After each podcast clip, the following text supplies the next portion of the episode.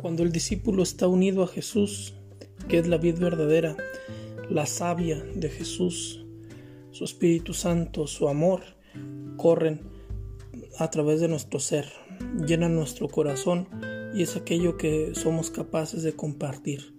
Nuestro fruto estará impregnado de la savia de Jesús si permanecemos unidos en su amor.